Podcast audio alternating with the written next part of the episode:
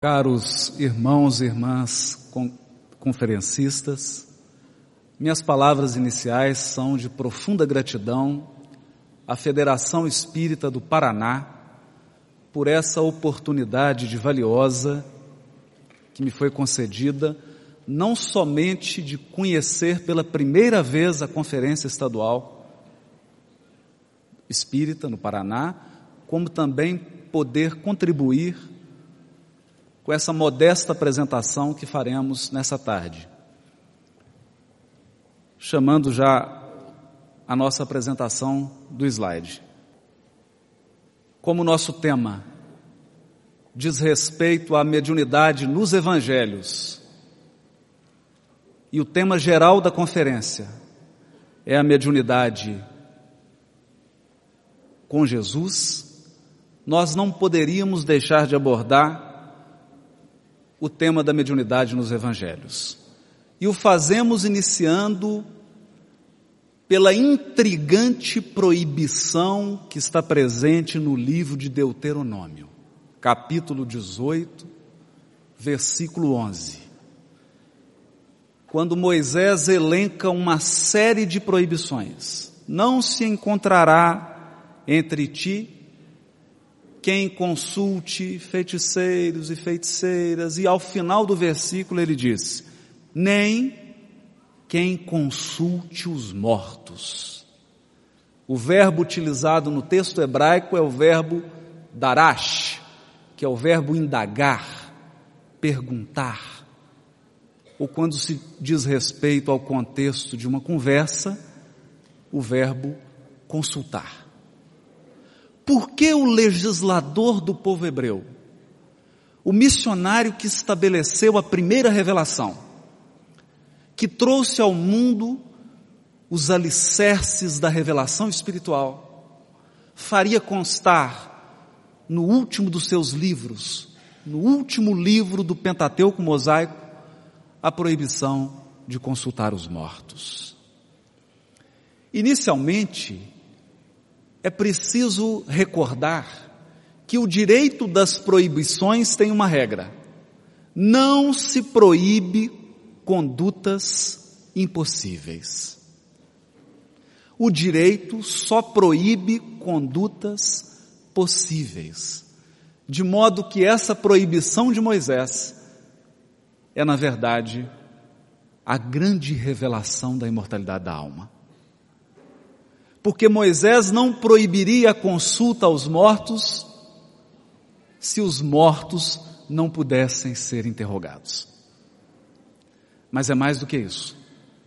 O direito só proíbe condutas nocivas reiteradas.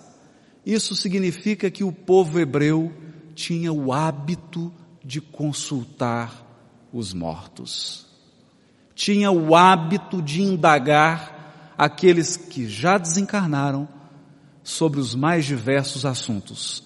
Talvez hábito adquirido pela sua passagem no Egito, na Suméria, em outros povos do Oriente. É aqui então, cientes de que somente se proíbe aquilo que é possível, que nós encontramos o primeiro marco da revelação do Velho Testamento da imortalidade da alma. Não se deve consultar os mortos. Mas por quê? Porque Moisés proibiu.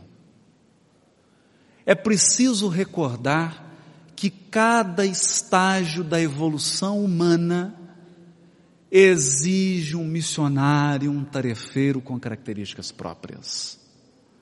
Na época de Moisés, vamos encontrar a humanidade no estágio de infância espiritual, exigindo um legislador severo, disciplinador, duro, que oferecesse uma série de proibições. Assim como a usura da Idade Média pediu um Francisco de Assis, assim como o intelectualismo do século XIX pediu alguém do porte de Allan Kardec, aquele tempo de infância espiritual, pediu alguém como Moisés. Esclarecendo o assunto na questão 274 do livro Consolador, perguntaram a Emmanuel qual a intenção de Moisés no Deuteronômio, recomendando que ninguém interrogasse os mortos para saber a verdade.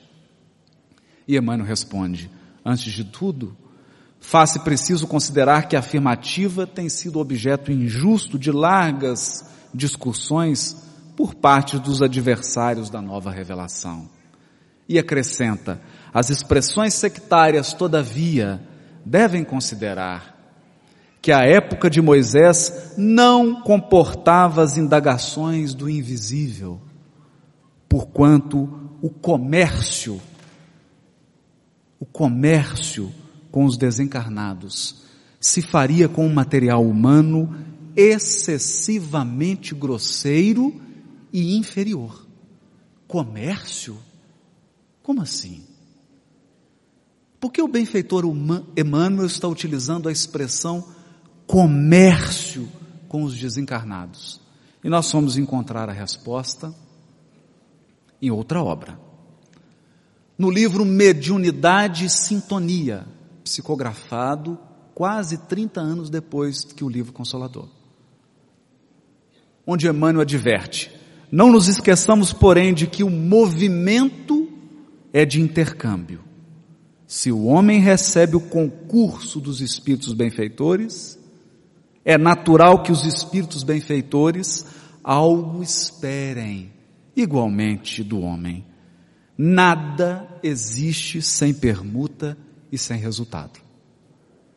Revelando que Emmanuel utilizava a expressão comércio no sentido de intercâmbio espiritual, troca, Toda vez que o encarnado entra em contato com o mundo espiritual, há um fenômeno de intercâmbio, de troca, em que nós encarnados apresentamos as nossas expectativas, mas o mundo espiritual também apresenta as suas. Se nós esperamos algo, os espíritos amigos também esperam algo de nós. E naquela época recuada, mais de três mil anos atrás, quando a humanidade ainda se encontrava numa fase infantil, seria perigoso permitir esse intercâmbio, porque os homens ainda padeciam de uma infantilidade espiritual. Procuravam os espíritos para indagarem sobre questões corriqueiras, profundamente ligadas à matéria, não estavam ainda sensibilizados para as profundas questões espirituais. Jesus não havia chegado para dirigir as potências da alma rumo à ascensão espiritual. Mas o movimento de progresso prossegue. O mundo prossegue na sua marcha ascensional. E vamos encontrar no livro do profeta Joel, capítulo 2, versículo 28 a 32, a grande promessa de que nos tempos finais o Criador derramaria do seu espírito sobre toda a carne. Os velhos, os jovens, teriam sonhos, teriam visões, e a luz da espiritualidade alcançaria o mundo dos encarnados. Mostrando o progresso da proibição, nós evoluímos para a promessa, para o apontamento. Na questão 382 do livro Consolador, fazem a seguinte pergunta a Emmanuel: qual a verdadeira definição de mediunidade? E o benfeitor responde: a mediunidade é aquela luz que seria derramada sobre toda a carne e prometida pelo Divino Mestre aos tempos do Consolador, atualmente em curso na terra. Sendo luz que brilha na carne, a mediunidade é, é atributo do Espírito patrimônio da alma imortal, elemento renovador da posição moral da criatura terrena. enriquecendo todos os seus valores no capítulo da virtude e da inteligência, sempre que se encontre ligada aos princípios evangélicos na sua trajetória pela face do mundo. Nos tempos de transição, em que a terra se prepararia para alçar voos rumo ao mundo de regeneração, surge o Consolador prometido, difundindo a mediunidade, espalhando o fenômeno mediúnico para todo o mundo, como aquela luz prometida para a carne. E aqui nós encontramos mais uma vez a expressão idiomática do hebraico, ao chamar todo o encarnado de carne. Carne. Por quê? Porque o Velho Testamento focaliza, ao dizer carne, a fragilidade humana, a fragilidade do corpo físico, a fragilidade de todas as construções humanas, que são perecíveis, que estão sujeitas à lei de renovação, e de todos nós, que inevitavelmente passaremos pela crise do túmulo, pelos portais da morte, até alcançarmos a espiritualidade gloriosa. A mediunidade é essa fresta de luz que se abre, essa porta de esperança para toda a humanidade. E não haveria construção da ética, da educação e da, espirit da própria espiritualidade se não fosse a mediunidade, que nos garantisse a certeza da imortalidade da alma.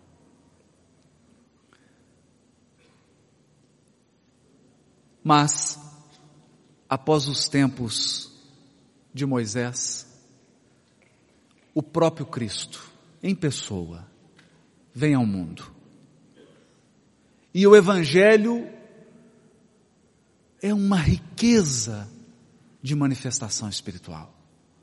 O Evangelho é espiritualidade pura, é espírito puro é a palavra eterna da lei divina falando ao coração dos seres humanos.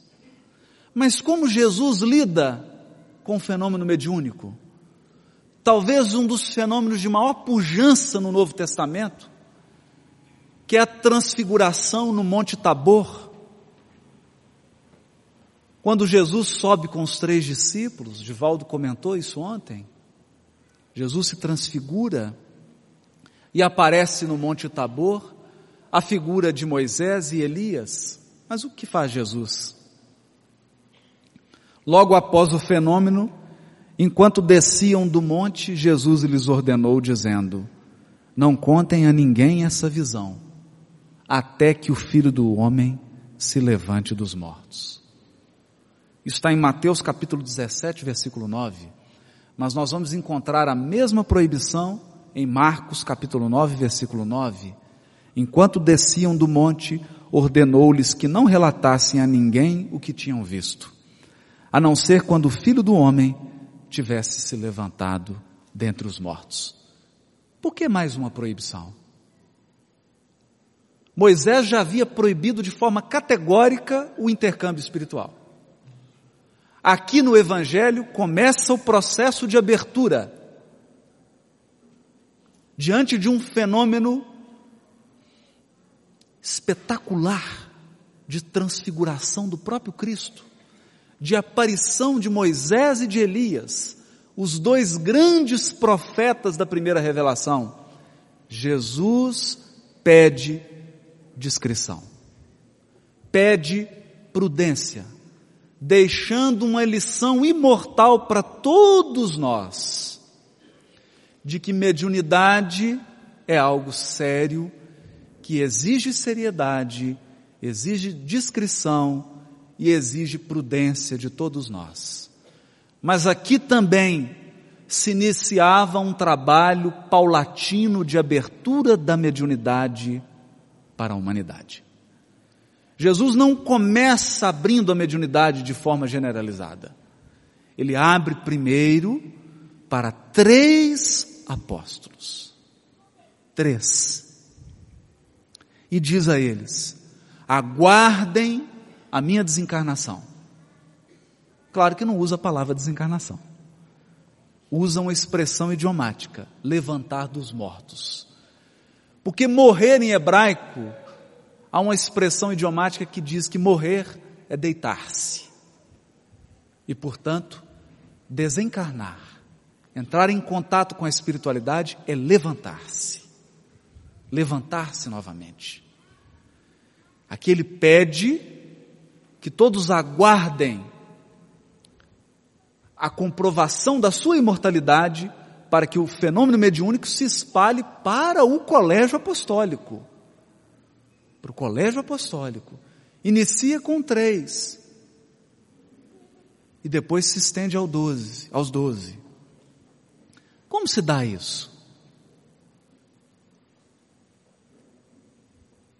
Esse processo de abertura se dá com um fenômeno que ocorre em Jerusalém. Após a crucificação do Mestre, no dia de Pentecostes, que está narrado em Atos capítulo 2, versículo 1 a 5, ao se completar o dia de Pentecostes. Estavam todos juntos no mesmo lugar, de repente surgiu um som do céu, semelhante ao que traz a ventania violenta, e encheu toda a casa onde estavam sentados e se tornaram visíveis línguas como de fogo, que se distribuíam para eles, e sobre cada um deles sentou. Lucas usa o verbo sentar-se, dizendo que as línguas se assentaram sobre cada apóstolo. E eles então começaram a falar em diversas línguas. É claro que esse texto tem uma carga simbólica. Lucas fez questão de dividir as nações que estavam presentes em Pentecostes em doze. Doze. Porque na época havia uma crença de que a humanidade poderia ser resumida em doze povos. E que esses doze povos representavam a universalidade das nações. E ali no dia de Pentecostes, doze apóstolos, um espírito condutor para cada um dos apóstolos, e cada um falando numa língua diferente. Era a mediunidade que havia se expandido do círculo estreito dos três apóstolos para os doze. E esses doze, como tarefeiros da mediunidade, começavam um trabalho de educação da humanidade, ali representada nas doze nações. Nas doze nações, entre elas Roma. Era um trabalho gradativo. Nós reconhecemos aqui, primeiro, a direção criteriosa do Cristo. Jesus não atua sem um projeto sem um plano de trabalho, sem uma condução firme, sem tarefeiros preparados. Ele atua segundo um esquema cronológico pré-estabelecido há milênios. Há milênios. É o que Emmanuel vai nos revelar no seguinte texto. No livro Caminho, Verdade e Vida, capítulo 10, Emmanuel diz: Simão Pedro destaca-se e esclarece que aquele fenômeno, que o Pentecostes se trata da luz prometida pelos céus à escuridão da carne. Desde esse dia, as claridades do Pentecostes jorraram sobre o mundo incessantemente. Até ali, os discípulos eram frágeis e indecisos. Mas dessa hora em diante, quebraram as influências do meio. O poder de Jesus se lhes comunicara às energias reduzidas. Estabelecera-se a era da mediunidade, alicerce de todas as realizações do cristianismo através dos séculos é sobre a mediunidade, gloriosa luz dos céus oferecidas às criaturas no Pentecostes, que se edificam as construções espirituais de todas as comunidades sinceras da doutrina do Cristo. E é ainda ela que, dilatada dos apóstolos ao círculo de todos os homens, ressurge no Espiritismo cristão como a alma imortal do cristianismo redivivo. É preciso frisar que até Pentecostes nós vamos encontrar Simão Pedro que nega, vamos encontrar apóstolos que fogem, vamos encontrar seguidores indecisos, inseguros, tristes, abatidos com o fenômeno da crucificação. Mas do Pentecostes em diante, Jesus comunica o poder do seu espírito. Convoca falanges de espíritos que dirigem o orbe. E essas energias espirituais são comunicadas aos apóstolos. Daquele momento em diante, nós vamos encontrar homens e mulheres que vão entrar nas arenas do círculo romano, vão enfrentar leões, vão assistir aos seus filhos e filhas sendo assassinados, vão doar a sua vida sem medo em prol da divulgação do cristianismo. É o fenômeno da mediunidade que nos torna espiritualizados e, portanto, potencializa as nossas forças nos torna capazes de enfrentar todas as dificuldades, porque todos nós aqui sabemos que a imortalidade da alma é a nossa dádiva divina. A nossa herança é a imortalidade. Vós sois deuses, somos imortais. A partir da comunicação do mundo espiritual superior com o colégio dos apóstolos, o cristianismo se desenvolve no mundo. E eu poderia gastar a tarde inteira citando figuras do cristianismo, apóstolos, santos, santas, pessoas que através da mediunidade ergueram obras grandiosas de benemerência no mundo, sempre orientadas pelo mundo superior. E o que seria de nós e o que seriam das organizações espíritas não fosse o amparo, a proteção e a orientação do mundo espiritual? A força procede da espiritualidade superior. E nesse projeto grandioso de dilatação da mediunidade, é a, através dos doze apóstolos, é a partir deles que se inicia um trabalho grandioso. Esse trabalho, durante a história do cristianismo, tem seu curso e encontra um momento crucial naquele trecho da história do cristianismo em que Paulo começa a divulgar a mensagem do Evangelho para todo o mundo conhecido da época. Ele fazia viagens, andava a pé, divulgava o Evangelho, mas chegou um momento em que ele se sentiu incapaz de atender a todas as comunidades. Os grupos cresciam, as dificuldades de cada grupo aumentavam as dúvidas se multiplicavam. Certo dia, temendo não estar à altura da tarefa que lhe foi confiada, temendo não corresponder às expectativas que Jesus havia depositado nele, o apóstolo dos gentios, conhecido por sua força, pela sua altivez, chora como criança mergulha num pranto copioso. Nesse momento, aparece na igreja de Corinto a figura de Jesus.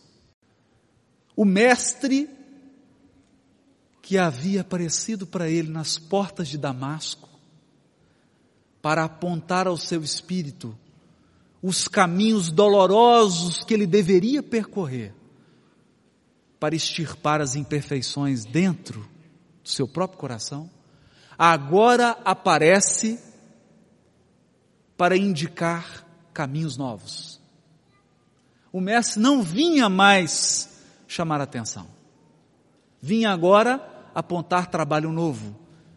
E diz para ele: não se agaste com as necessidades do trabalho. Usa os poderes do Espírito. Usa os poderes do Espírito.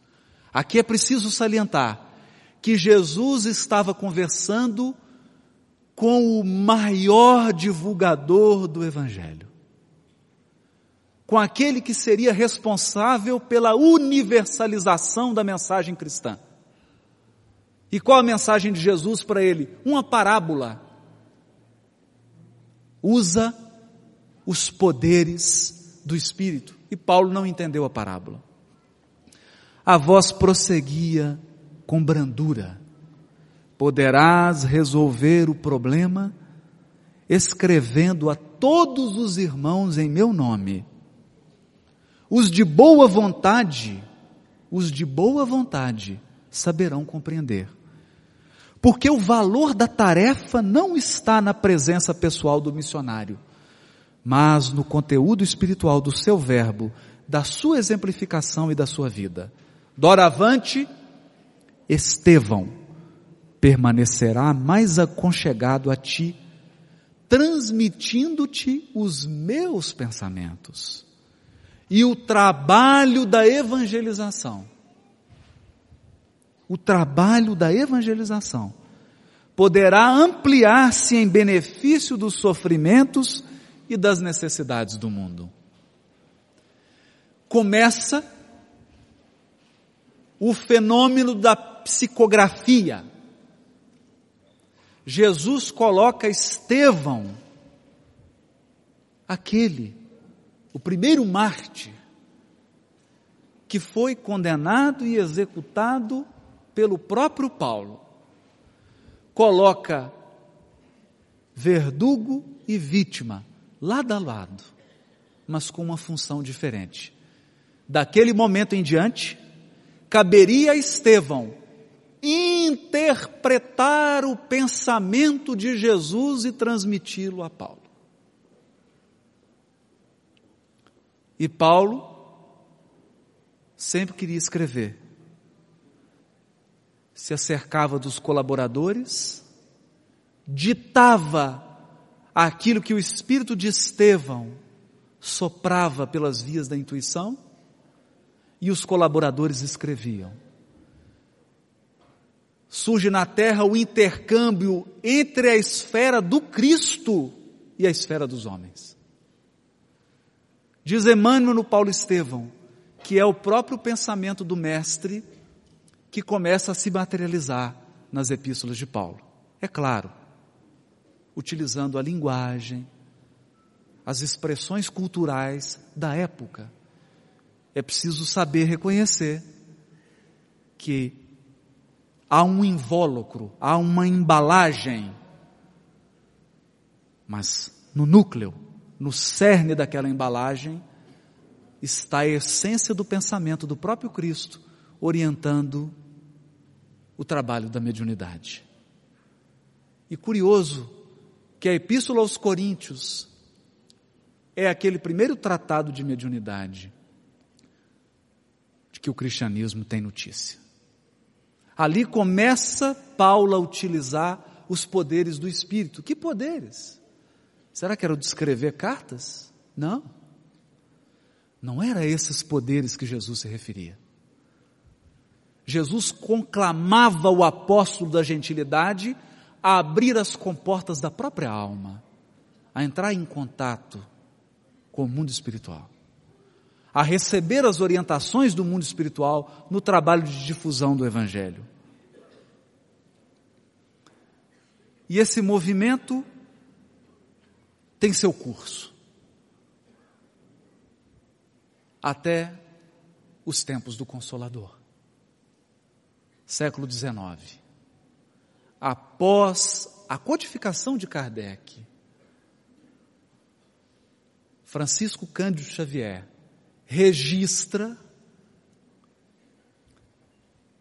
no livro Missionários da Luz, capítulo 9, uma palestra que o benfeitor espiritual Alexandre profere no mundo espiritual, mas o mais curioso, durante o sono físico, encarnados espiritualistas, não só espíritas, espiritualistas, são conduzidos ao mundo espiritual. A maioria deles com tarefas ligadas à mediunidade. E o benfeitor Alexandre faz uma palestra para esses encarnados, orientando o trabalho da mediunidade. Por quê? Porque se Moisés proibiu o contato com os mortos, porque a humanidade era infantil. Jesus, ao encontrar uma humanidade na maioridade, 18 anos, começa a dilatar do ciclo dos apóstolos para o mundo. Mas o Espiritismo, Consolador prometido, encontra a humanidade na sua fase de maturidade espiritual. Homens e mulheres amadurecidos espiritualmente, emocionalmente, intelectualmente, para o intercâmbio com as esferas superiores. Nesse momento, era necessária orientação segura. E o que adverte o benfeitor Alexandre? Ele diz assim: a possibilidade de comerciar usa mais uma vez a palavra comércio, que Emmanuel utiliza no livro Consolador. A possibilidade de comerciar emoções, intercâmbio, troca com as esferas invisíveis que vos rodeiam, não representa de modo algum a realização espiritual imprescindível à edificação divina de cada um de nós. Porque o problema da glória mediúnica não consiste em ser instrumento de determinadas inteligências. Ser instrumento de determinadas inteligências. Mas em ser instrumento fiel da divindade, de Deus. Para que a alma encarnada efetue semelhante conquista, é indispensável desenvolva os seus próprios princípios divinos o que, que o benfeitor está dizendo? Algo que Emmanuel iria advertir no prefácio do livro Nos Domínios da Mediunidade. Cada mente, cada um de nós é instrumento das forças com as quais sintoniza. O criminoso é instrumento das forças criminosas do mundo espiritual. Assim como o caridoso é instrumento da bondade espiritual. Se nós buscamos os amigos espirituais querendo orientação, eles também nos buscam à procura de mãos, à procura de instrumentos para concretizar na terra os propósitos do Cristo. É o intercâmbio. E não há mediunidade gloriosa sem edificação espiritual íntima. Mas o que é edificação espiritual íntima? Prossegue o benfeitor Alexandre nessa palestra para médiums no mundo espiritual. Mediunidade, prosseguiu ele, arrebatando-nos o, coração, porque André Luiz estava assistindo a palestra também constitui meio de comunicação. Meio. E o próprio Jesus nos afirma: Eu sou a porta. Olha a ligação. Se alguém entrar por mim, será salvo e entrará, sairá e achará pastagens. Por que audácia incompreensível imaginais a realização sublime, sem vos afeiçoardes ao Espírito de verdade, que é o próprio Senhor. Sem vos afeiçoardes ao Espírito de verdade, que é o próprio Senhor.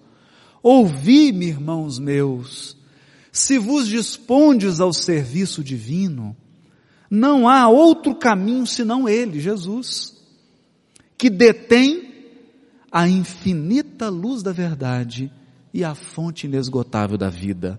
Não existe outra porta para a mediunidade celeste. Mediunidade celeste. Para o acesso ao equilíbrio divino que anelais no recôndito santuário do coração. Somente através de Jesus, vivendo-lhe as sublimes lições, alcançareis a sagrada liberdade. Sagrada liberdade de entrar nos domínios da espiritualidade e dele sair. Entrar e sair, conquistando-lhe o pão eterno que vos saciará a fome para sempre. Sem o Cristo, a mediunidade é simples meio de comunicação e nada mais. É um celular, é um aparelho.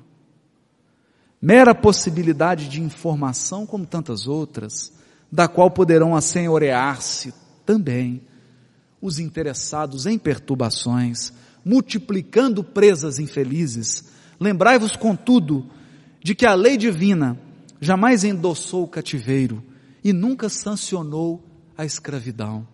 Esquecestes a palavra divina que pronunciou: Vós sois deuses? Vós sois deuses? O que ele está dizendo? Que entrar em contato com o mundo espiritual não resolvem os problemas transcendentais da alma humana. E que há riscos na mediunidade. Você pode adentrar as esferas espirituais e não voltar. Em sã consciência. Você pode iniciar um intercâmbio com a espiritualidade mas ser vítima, ser presa de inteligências sombrias que vão escravizar o seu coração e a sua mente, o seu raciocínio. Por isso, aquele que deseja entrar nas esferas espirituais e regressar com proveito,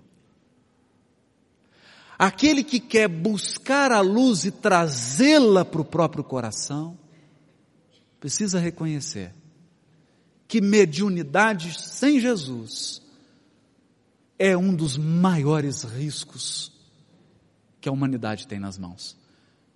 Mediunidade sem Jesus é muito mais perigoso do que a usina nuclear do Japão. Muito mais. Foi por isso que o próprio Cristo fez um trabalho lento e gradativo de abertura da mediunidade. Primeiro começa proibindo, depois começa prometendo, libera aos poucos para doze apóstolos, para três, depois para doze. Depois vem a era do Consolador e o fenômeno mediúnico se espalha de forma gradativa e segura porque nós não desejamos escravidão, nós ansiamos por liberdade. E o Evangelho, o Evangelho, é o único capaz de dotar a nossa alma de recursos espirituais a fim de adentrarmos os pórticos da espiritualidade.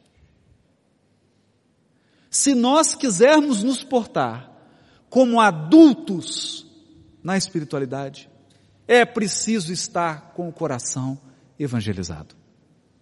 Isso significa, é preciso extirpar o orgulho, o egoísmo, a vaidade e todos os vícios que escravizam a nossa alma e que nos tornam presas fáceis de inteligências sombrias. É esse o sentido da mediunidade com Jesus da mediunidade proposta por Jesus no Novo Testamento. Não é por outra razão que Emmanuel vai dizer no livro Seara dos Médiuns, capítulo 17, se entre as vidas magnificentes da terra, uma existe, na qual a mediunidade comparece com todas as características, todas, essa foi a vida gloriosa do Cristo. É inútil assim que cristãos distintos nesse ou naquele setor da fé se reúnam para confundir respeitosamente a mediunidade em nome da metapsíquica ou da parapsicologia, que mais se assemelham a requintados processos de dúvida e negação. Porque ninguém consegue empanar os fatos mediúnicos da vida de Jesus, que diante de todas as religiões da terra, permanece por sol indiscutível a brilhar para sempre. Que fatos? Onde comparece a mediunidade na vida de Jesus e nos evangelhos? Nos momentos de maior sensibilidade, Jesus traz a lição da mediunidade. Quando ele se preparava para a crise da crucificação, quando ele preparava os apóstolos para a independência, porque até então era o mestre rodeado dos seus aprendizes, que confiavam absolutamente no mestre. Mas naquele momento, eles iriam ser preparados para darem os passos sozinhos, para assumirem responsabilidades. O que faz Jesus? O que faz Jesus? Sobe ao Monte Tabor. E eu me recordo é muito alto. Quando você está no, no Monte Tabor, a sensação é de que o céu vai beijar a terra. Você consegue enxergar toda a terra de Israel, a Galileia, Nazaré, Samaria. Jesus escolhe o ponto talvez mais alto, transfigura, transfigura para lembrar os apóstolos que você é muito mais do que o corpo físico que carrega. Para lembrar que os seus ideais, que os seus sonhos são muito mais do que físicos. Que as promessas do Mestre e do Criador para nós vão muito além de bens materiais perecíveis. Nós somos espíritos imortais e temos a felicidade espiritual sem mescla nos aguardando.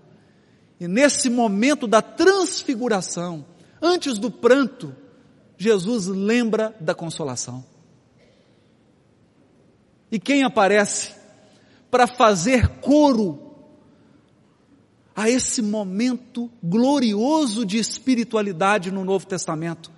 Ele, Moisés, o próprio, o legislador do povo hebreu, e Elias, João Batista, que acabara de ser decapitado,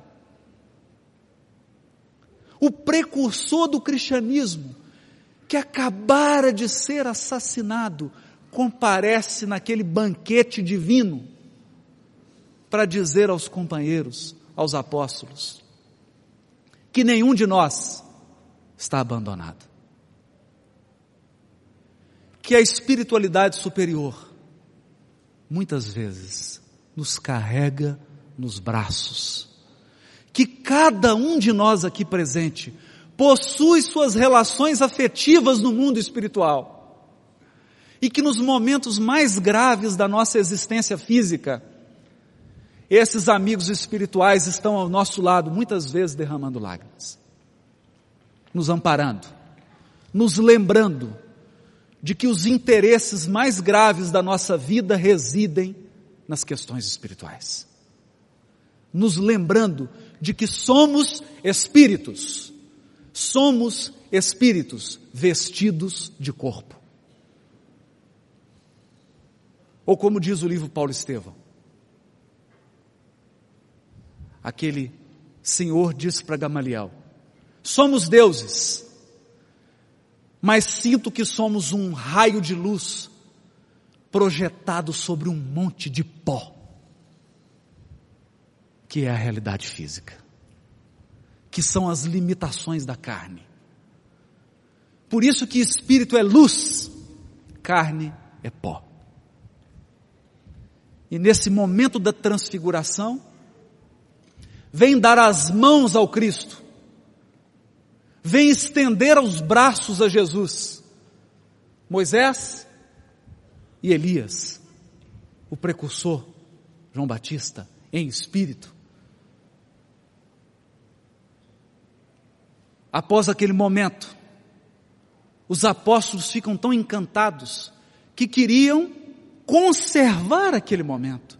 Queriam que aquele momento nunca mais acabasse. E propõem a construção de tendas. Vamos morar aqui, vamos ficar aqui. Não vamos sair. Mas não é assim. Jesus desce, dá o testemunho da cruz. Todos fogem. Mesmo os apóstolos que presenciaram a crucificação. Dois deles fugiram. Pedro negou. E João fica diante da cruz, ao lado de Maria, perplexo. Perplexo. Qual o futuro do Evangelho se o Mestre está sendo crucificado?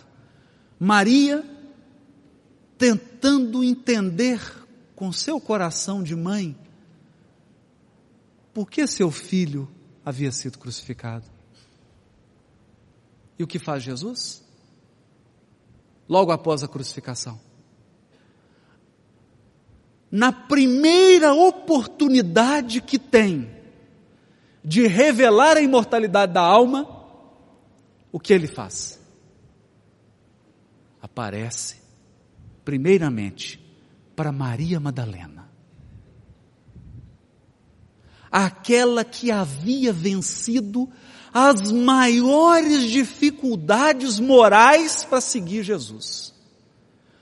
Aquela que havia feito o maior esforço de transformação, porque ela era vítima de sete obsessores. Ela era escrava de sete inteligências perversas, mas conseguiu superar essa escravidão conseguiu fazer a transformação moral e transformar-se em seguidora de Jesus. E para presenteá-la, antes de aparecer para a própria mãe, Jesus aparece para Maria Madalena, dizendo para cada um de nós que o prêmio pela evangelização da nossa própria alma é a abertura dos portões da espiritualidade superior. É a entrada nessa luz imperecível do espírito imortal. Todo o nosso esforço de renovação moral, de renovação íntima, será recompensado pelo próprio governador do orbe, com a sua assistência amorosa. E é o que eu gostaria de destacar nessa tarde que a mediunidade no Evangelho, nos Evangelhos, no Novo Testamento e no próprio cristianismo, é a verdadeira mediunidade que nos torna livres, que nos conscientiza da nossa imortalidade, dos nossos potenciais espirituais e que nos coloca em contato com o Pai das luzes, com o Criador eterno que tem as mãos cheias de dádivas para o nosso coração. Muito obrigado. Boa tarde para todos.